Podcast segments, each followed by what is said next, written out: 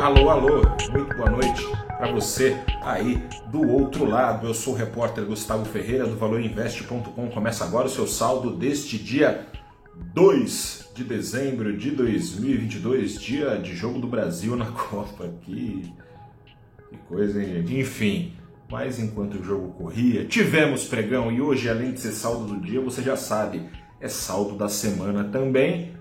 Vou começar por essa sexta-feira, resumindo rapidamente. Teve turbulência, teve turbulência, mas ó, foi lá no comecinho do pregão, durou pouco, tudo porque dados do mercado de trabalho nos Estados Unidos vieram melhores do que a encomenda, e isso foi lido como péssima notícia pelos investidores. Investidores tiraram o cavalinho da chuva ao menos aqueles que apostavam em menos juros, conseguindo dar conta da inflação dos Estados Unidos, rally de salários por lá, segue a toda, mais vagas sendo criadas em novembro do que era esperado, vagas que foram criadas em outubro foram revisadas para cima, ou seja, vai longe ainda o trabalho dos juros para trazer uma recessão, ao que tudo indica, gerar desemprego, ao que tudo indica, e assim frear o rally de salários e aquilo que o Banco Central americano pode controlar no que diz respeito ao incentivo à inflação.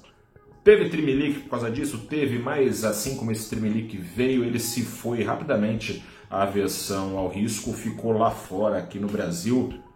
O mercado segue dando mostras de já não temer tanto assim o governo do presidente eleito Luiz Inácio Lula da Silva, alcançando quase 3%, 2,7% de ganhos acumulados na semana. O Ibovespa subiu neste pregão derradeiro 0,9%, quase nos 112 mil pontos. Enquanto isso, o dólar acusou o golpe vindo do exterior, subiu 0,36% a R$ 5,22. Reduziu o que foi mergulho na semana acumulado uh, fechado em 3,61%. Seguinte, depois que foi protocolada na semana a PEC da transição, investidores passaram a apostar que os quase 800 bilhões gasto extra-teto durante quatro anos propostos pela equipe de transição seriam desidratados e o noticiário vem reforçando que assim será.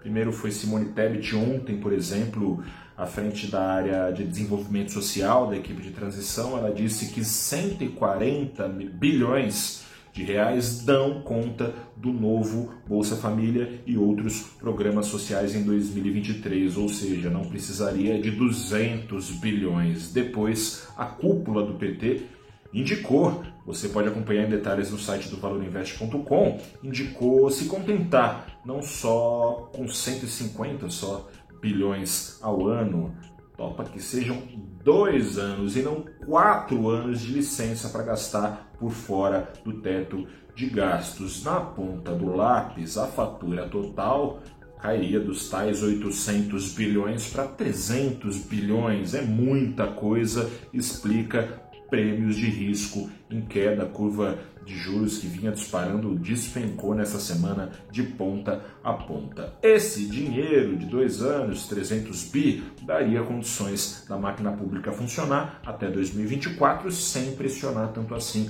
a trajetória da dívida pública. Nesse meio tempo, pode ser desenhado o raio do acabouço fiscal, né? Uma regra fiscal que vigore de 2025 para frente, já que o teto de gastos só tem servido mesmo para ser furado e a cada furo trazer instabilidade às condições financeiras do Brasil. Esses furos já acontecem desde 2020. Em paralelo, seguem as especulações sobre a nova equipe econômica que vai ser formada a partir do ano que vem. Na semana surgiu um rumor de que Geraldo Alckmin, o vice-presidente eleito, está de volta ao páreo para assumir a fazenda. O mercado recebeu bem esse boato, dado o histórico alinhado à ortodoxia econômica do ex-tucano. Socialista agora, hein, do Partido Socialista Brasileiro, DNA Tucano, né? Foi um dos fundadores do PSDB.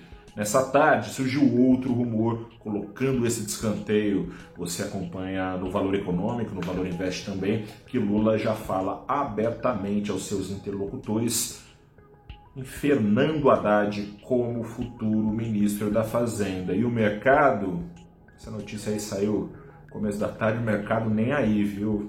Nada de frustrar expectativas, pelo menos não ficou refletido isso nos ativos.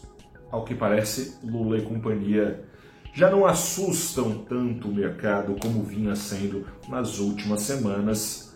As próximas dirão se esse refresco na sensação de risco faz de fato sentido.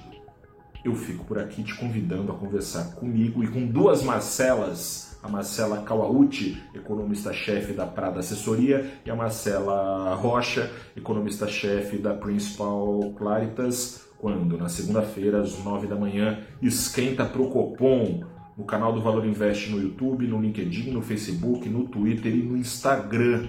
Falaremos sobre a próxima decisão de juros desta quarta-feira, a última do ano, e sobre como o Banco Central deve se comportar diante da insegurança fiscal, que agora deu uma esfriada, mas que tem feito parte do noticiário econômico e do dia a dia dos investidores aqui no Brasil.